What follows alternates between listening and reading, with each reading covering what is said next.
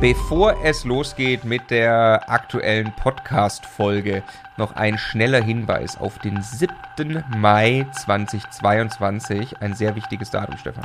Ja, da beginnt die Bewerbungsphase für die Immocation Masterclass, unser sechsmonatiges Ausbildungsprogramm zum privaten Immobilieninvestor, wo wir mit dir gemeinsam äh, deine persönlichen Ziele erarbeiten, deine Immobilienstrategie erarbeiten und dich dann in der Umsetzung mit dem ganzen Immocation-Team begleiten. Die Bewerbungsphase ist überhaupt nur für ein paar wenige Tage dann offen und ab dem 7. Mai kannst du dich eben auf die äh, begrenzten Plätze bewerben. Genau, für wen ist das geeignet? Wir sagen immer ja, wenn man sich mit einem neuen Thema beschäftigt, vielleicht hast du gerade mit Immobilien angefangen, dich zu beschäftigen, ähm, bist noch so ein bisschen in der romantischen Phase. Ja, irgendwann hört diese romantische Phase auf, wenn man merkt, wie hart die Umsetzung ist. Spätestens da knüpft die Immocation Masterclass an. Oder du bist schon voll im Immobilien-Game drin und sagst, jetzt habe ich ein paar Wohnungen schon gekauft, jetzt möchte ich gerne einen größeren Bestand skalieren. Ähm, auch da setzt die Immocation Masterclass an. Wie gesagt, sie ist sehr, sehr individuell. Und dann würden wir sehr gerne mit dir die nächsten sechs Monate arbeiten, mit unserem Coaching-Team Team, ja, also ähm, von Altersvorsorge bis größerem Bestandsaufbau bis Immobilienhandel, Projektentwicklung, Bauen. Wir haben alles wirklich drin, je nachdem, was deine Ziele sind. Wir stellen die Masterminds individuell zusammen. Ähm, wenn du noch ganz am Anfang stehst und dich gerade am Informieren bist, ob Immobilien überhaupt das Richtige sind, ist die Masterclass wahrscheinlich noch ein Schritt zu früh. Wenn du entschieden bist, dass du es tun willst, dann ist es wahrscheinlich der schnellste Weg in Richtung Erfolg. Genau, wir freuen uns auf euch und auf eure Bewerbung am 7.5.2022. So bewerten wir Immobilien, bevor wir selbst investieren. Das wollen wir in dem Video einmal erzählen und das sind gleich vier Schritte, die wir erzählen, in denen wir, also die wir quasi durchgehen, bevor wir eine Immobilie wirklich kaufen. Vielleicht kann der eine oder andere was davon lernen. Wir selbst haben über 200 Wohneinheiten angekauft, allerdings mittlerweile ähm, in Partnerschaften, also zusammen mit Co-Investoren, mit denen sich diese Vorgehen dann auch eingeschliffen haben der Immokation Podcast. Lerne Immobilien. Und äh, die vier Schritte gehen gleich los, wenn man schon wirklich das konkrete Objekt einmal gesehen hat. Ganz wichtig, müssen wir jetzt noch vorweg schicken, was passiert, bevor man überhaupt das Objekt äh, vor sich hat, Stefan? Ja gut, das Allerwichtigste bei einer Immobilie ist immer äh, die Standortfrage. Also ich mache mal jetzt ein ganz plakatives Beispiel, ist überhaupt kein Problem, 10% Rendite im guten Zustand irgendwo in Deutschland auf dem Land zu kaufen. Ja, da kriege ich nur langfristig dann irgendwann keine Miete mehr. Also ist alles andere danach Makulatur.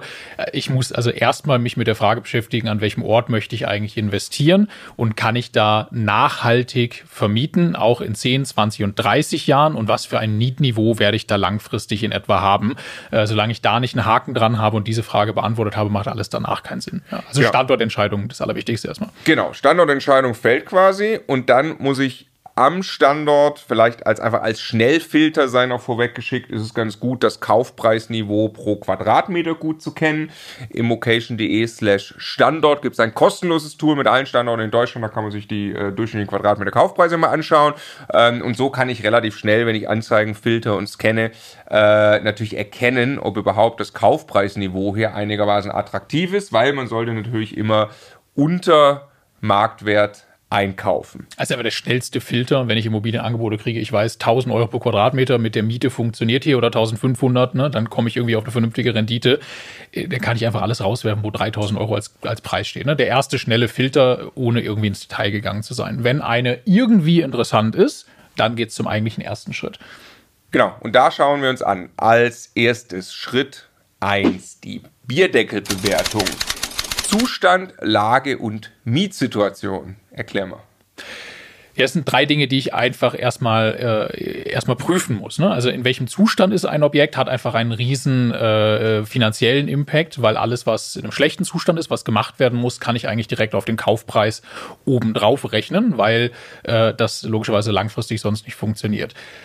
Miete, ja, Mietsituation ist deshalb ganz entscheidend, weil sie natürlich, äh, also wenn die Wohnung leer steht beispielsweise, dann kann ich einfach mit einer normalen Marktmiete rechnen. Dann muss ich auch sofort das Geld investieren, um den Zustand zu erzeugen, den ich brauche für die Vermietung. Ist die aber gerade vermietet, vielleicht auch ordentlich unter Markt vermietet, ich könnte also eigentlich mehr Miete bekommen, dann kann das möglicherweise eine ganze Zeit lang dauern, bis ich überhaupt auf dieses Marktniveau komme. Deshalb versuchen wir das zu verstehen.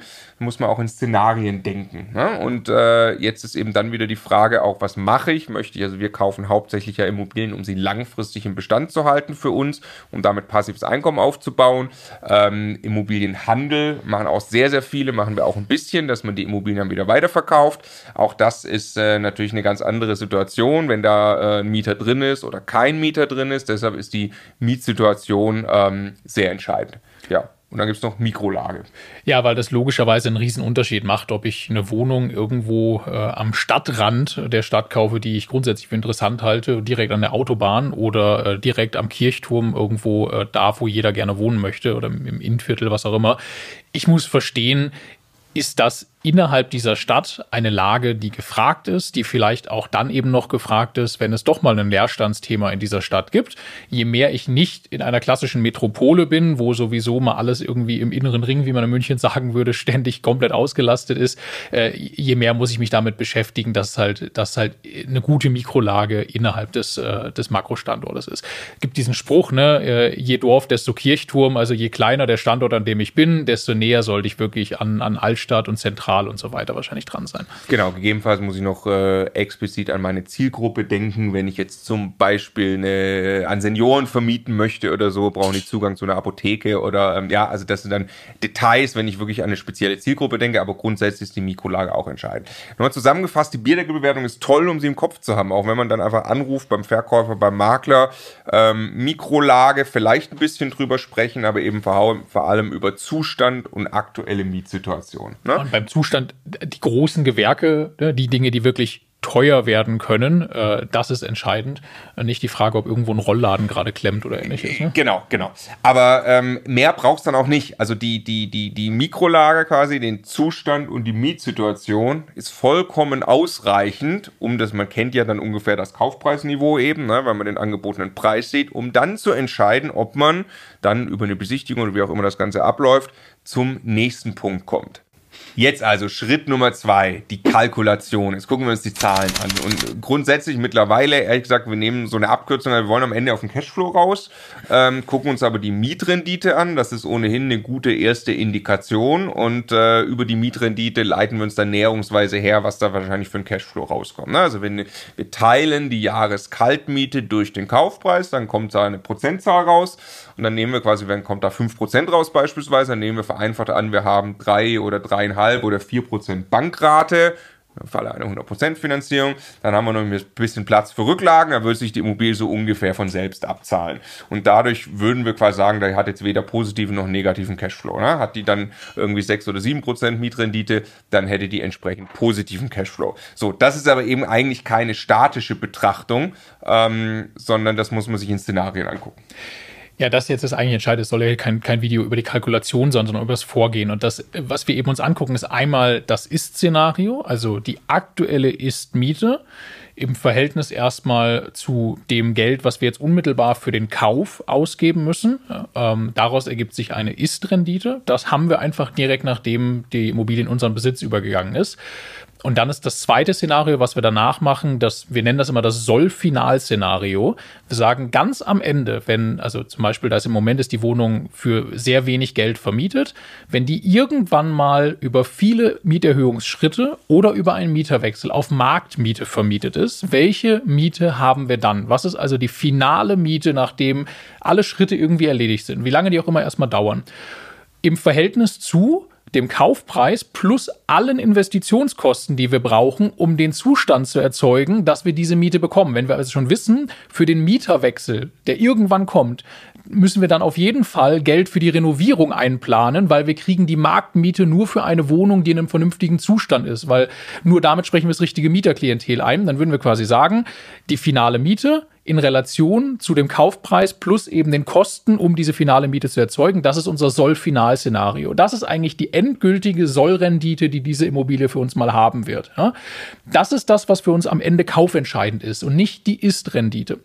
Jetzt ist aber das Problem, dass der Weg dahin natürlich eine ganze Zeit dauern kann und es kann sein, dass wir vorübergehend weniger Rendite, weniger Miete haben, als wir in Summe für die Rate an die Bank und für laufende Kosten und so weiter haben, dass wir also eine Unterdeckung haben, dass wir Geld drauflegen müssen, bis wir irgendwann mal bei unserer Zielrendite sind. Und das ist das, was wir uns dann danach angucken würden, möglicherweise noch mit ein, zwei Zwischenschritten. Wie viel Geld müssen wir möglicherweise dafür noch einplanen? Plus, natürlich simulieren wir dann auch Szenarien. Es kann sein, dass wir äh, 50 Cent mehr an Miete bekommen oder ein Euro mehr an Miete bekommen, ähm, wenn das ein Standort auch ist, an dem wir noch keine große Erfahrung haben. Ähm, wir kalkulieren aber auch, was ist, wenn wir ein bisschen mehr Geld für die Kosten brauchen, äh, wenn die Sanierung etwas teurer wird und wir vielleicht etwas weniger Miete bekommen und haben dadurch irgendwann eine Spanne und das ist für uns eigentlich das, das Entscheidende für die, für die Kaufentscheidungen. Äh, Genau, wir gucken uns also tatsächlich, machen lange rum an diesem Soll-Final-Szenario und nehmen eigentlich so ein bisschen im Kopf an, dass das relativ lange dauert. Ne? Mhm. Würde also dann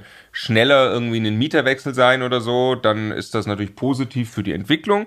Aber ganz wichtig ist, wir müssen durchhalten und alles investieren können, was nötig ist, um das Soll-Final-Szenario zu erreichen.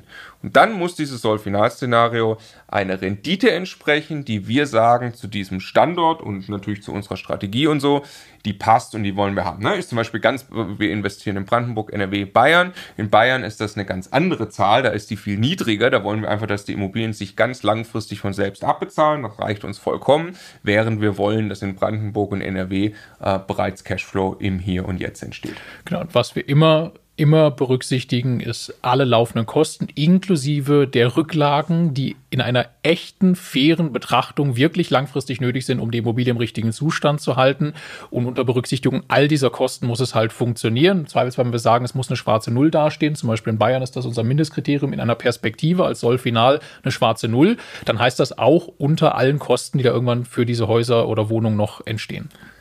Ja, nur kleiner Exkurs. Das ist jetzt natürlich eine Kalkulation, eine Betrachtung, ein Vorgehen, um sich einen Bestand aufzubauen, was wir auch in ganz kleinem Maßstab tun. Viele andere bei uns in der Community hauptsächlich auch machen, ist dann wirklich Immobilienhandeln, also kaufen wieder verkaufen. Da ist die Kalkulation natürlich vollständig eine andere. Da muss ich mir eben anschauen, was ist mein Preis, den ich wirklich am Markt erzielen kann und muss alle Kosten abziehen, wie Kaufnebenkosten und wie Kosten, die ich für Sanierung und so weiter habe, um die Immobilie dahin zu bringen, dass ich sie verkaufen kann.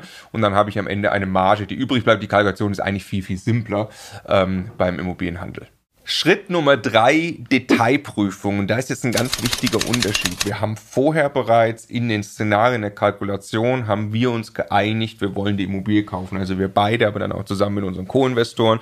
Dann kriegt der Makler, der Verkäufer das, das Signal, dann wollen wir den, den Deal machen und dann wollen wir den Zuschlag haben und dann wollen wir einen Notartermin machen und dann wollen wir auf, uns auf den Weg machen zum Notar. Das ist doch der Moment, wo wir schon zusagen, dass wir kaufen. Genau. Sagen vorbehaltlich. Wir kaufen. Ne, was klar ist, wenn jetzt da ein eine riesen, das ist jedem klar, das ist auch einem Makler klar, wenn die Immobilie plötzlich halb so viel Quadratmeter hat in der Detailprüfung, äh, dann geht man logischerweise nicht zum Notar. Aber da sind wir 110% verbindlich zu diesem Zeitpunkt und dann prüfen wir aber noch ein paar Details teilweise auch ein paar mehr. Also es wirklich ja. Ja, von uns eine eigene Checkliste dafür auch, aber einfach sauber sicherstellen, dass es keine Dinge gibt, die man übersehen hat. Natürlich besichtigt man eine Wohnung, gerade wenn man eben noch kein Profi ist und stellt sicher, dass da nicht irgendwo mit der Bausubstanz was komplett im Argen liegt. Also äh, ehemaliger Wasserschaden in einem Altbau Holzbalkendecken, da wollen wir vielleicht mal reingucken, ob da irgendwo ein, ein, Thema mit, mit Hausschwamm oder ähnlichen Dingen ist. Ja, das will ich verstehen. Ich will äh, mit der Hausverwaltung möglicherweise mal darüber sprechen, ob äh, irgendwelche größeren Maßnahmen am Haus nötig sind, ob irgendwelche Sonderumlagen auf mich zukommen. Ich möchte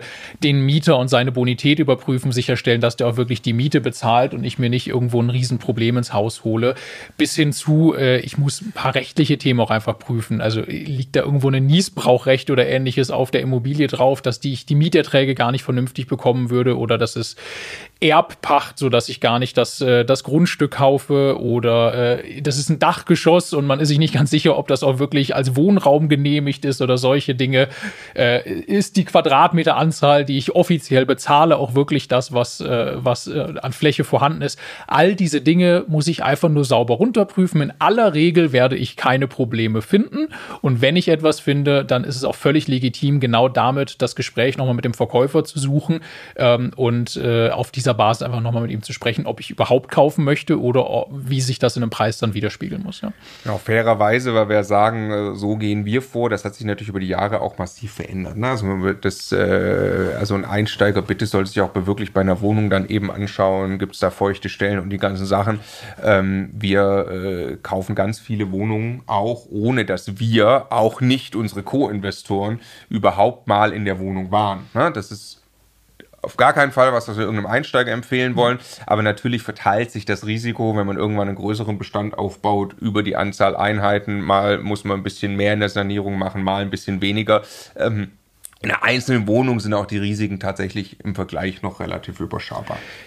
Ja, es ist aber auch eine super Lernübung. Ne? Also wirklich eine Wohnung ja. mal von Anfang bis Ende zu durchdenken und durchzuprüfen, habe ich eine riesen Lernkurve und das macht mich einfach besser. Ja. Aber die Dokumentenschlacht und die ganzen Dinge, die du gesagt hast, die sind tatsächlich sehr wesentlich, weil wenn ich zum Beispiel nicht genehmigen Wohnraum kaufe, das, da mache ich mir tatsächlich äh, ja, ein ziemliches Eigentor.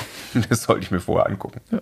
Schritt Nummer vier die Safety-Frage. Also bevor wir jetzt wirklich quasi beim Notar unterschreiben oder eben zusagen, ähm, 100% final äh, gemeinsam mit unseren Co-Investoren, dann stellen wir uns eine Safety-Frage, eigentlich so, so zwei. Also am Anfang haben wir uns vor allem immer eine Frage gestellt, wo wir die ersten ähm, paar kleinen Wohnungen gekauft haben.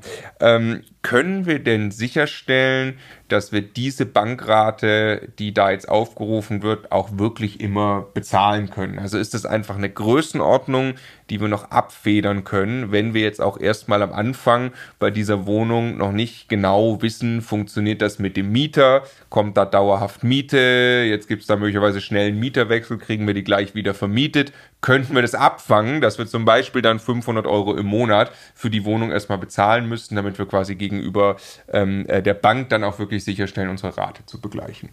So, und die Safety-Frage hat sich über die Zeit so ein bisschen gewandelt dann, weil das ähm, äh, kann man dann natürlich irgendwann sicherstellen für ein einzelnes Objekt. Und dann haben wir uns eine ganz lustige Frage immer gestellt.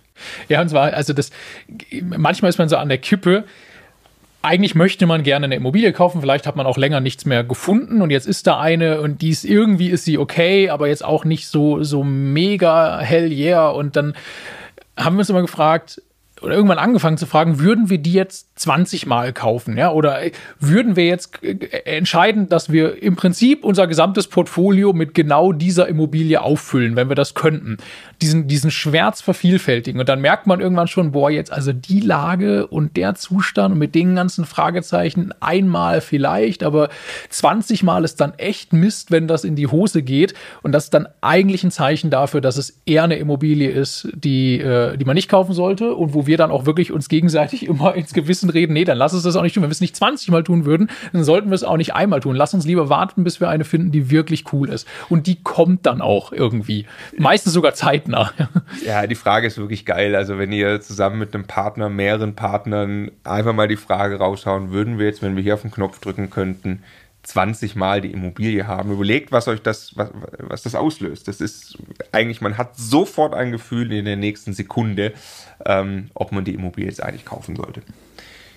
Und wer jetzt noch ein bisschen Unterstützung in diesem Prozess sucht, äh, Stefan, der findet was unter immocation.de slash tools. ja, wir haben irgendwann quasi einfach alles, was, was wir selber an Gedanken dazu haben, in, in so Werkzeuge gebaut. Ne? Also ein Kalkulationstool, Checklisten, ein Bewertungstool, das er wirklich durch, durch die Prüfung, Detailprüfung einer Immobilie, Haus, Wohnung und so weiter durchführt.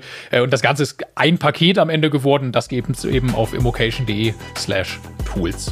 Ansonsten, wenn euch das Video gefallen hat, würden wir uns über einen Daumen hoch sehr freuen.